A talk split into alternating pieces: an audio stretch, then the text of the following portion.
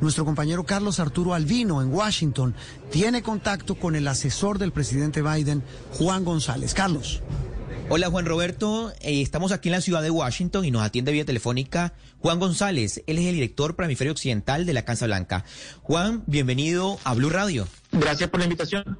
Juan, usted comentaba que hace 40 años Estados Unidos no hubiese dejado, por ejemplo, que un presidente de izquierda o no es apoyado como un presidente de izquierda llegara al poder en Colombia. ¿Qué quiso decir con eso?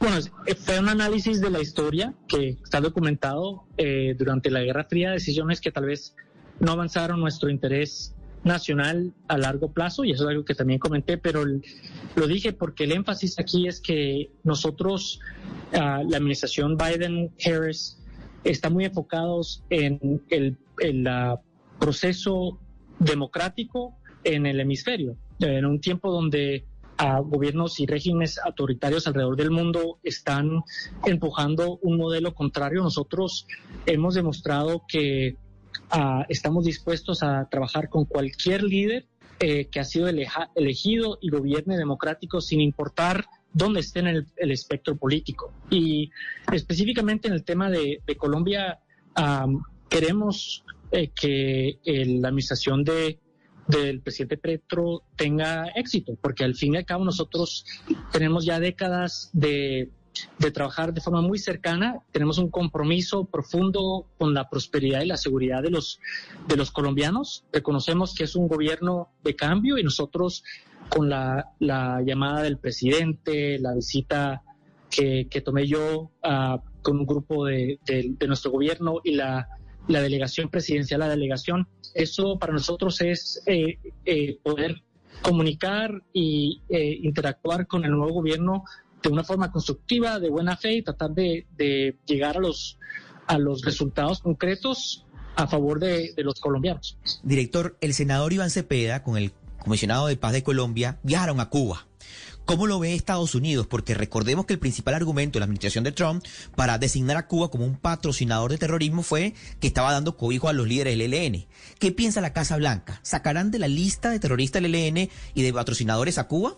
Bueno, es un poco ah, temprano para hablar de quién se quita de la lista, pero yo, cuando nosotros vemos ese tipo de iniciativas, igual que las tomó el presidente Juan Manuel Santos, el mensaje es el mismo, que nosotros hemos demostrado que estamos eh, con Colombia no solo en el campo de batalla, pero en la mesa de diálogo y nosotros apoyamos, yo estaba en la Casa Blanca durante la administración Obama trabajando ese tema muy de cerca y, conozco todos los detalles y aquí era un enfoque reconociendo que una paz en Colombia tiene un beneficio eh, regional ah, y está en nuestro interés eh, nacional. Entonces, estamos dispuestos ah, y listos para apoyar eh, un proceso con el ELN y hemos sido claves no solo para en el apoyo de la Administración Santos con el acuerdo de 2016 con las FARC, pero también en su implementación. Y, es algo que, por último, aquí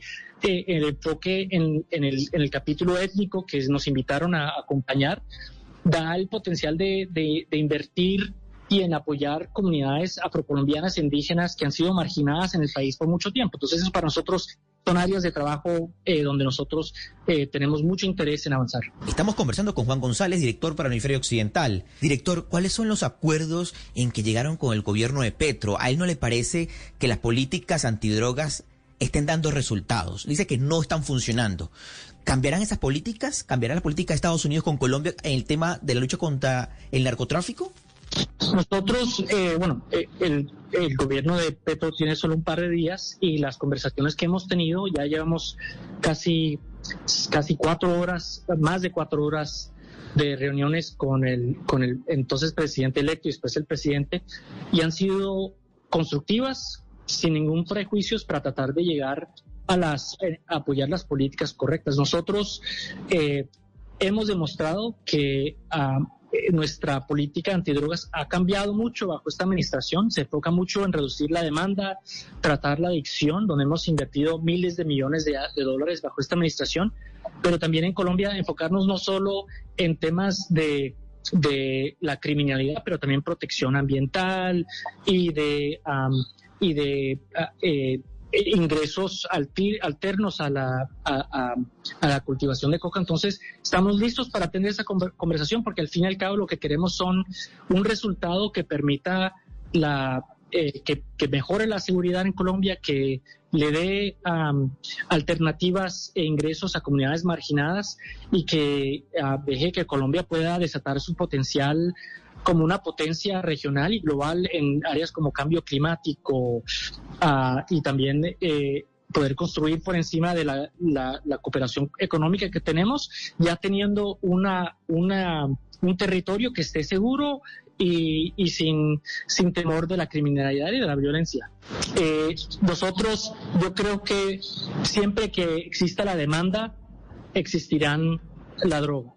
Ah, y la pregunta aquí es, eh, tiene que ser un, un, un esfuerzo colectivo y comprensivo que reconoce que grupos criminales tomarán ventaja de una falta de la presencia del Estado y no, no quiere decir solo fuerzas de seguridad, sino que en áreas de Colombia hay, eh, hay personas que no tienen acceso a justicia, no tienen acceso a educación, no tienen acceso a los servicios del gobierno y eso es algo que en las conversaciones que hemos tenido con el equipo del presidente han sido muy constructivas. Y no, pero tampoco voy a decir que no vamos a tener desacuerdos. Eso es natural en cualquier relación con nuestros aliados más cercanos.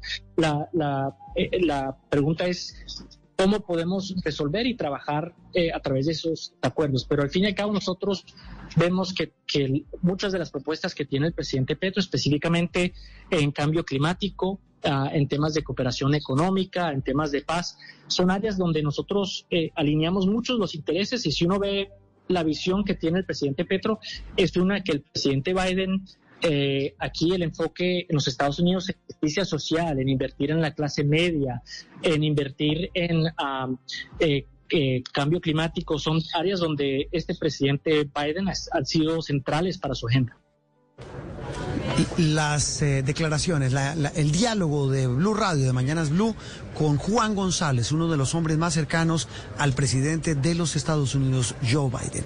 9.53 minutos en Mañanas Blue. Estás escuchando Blue Radio.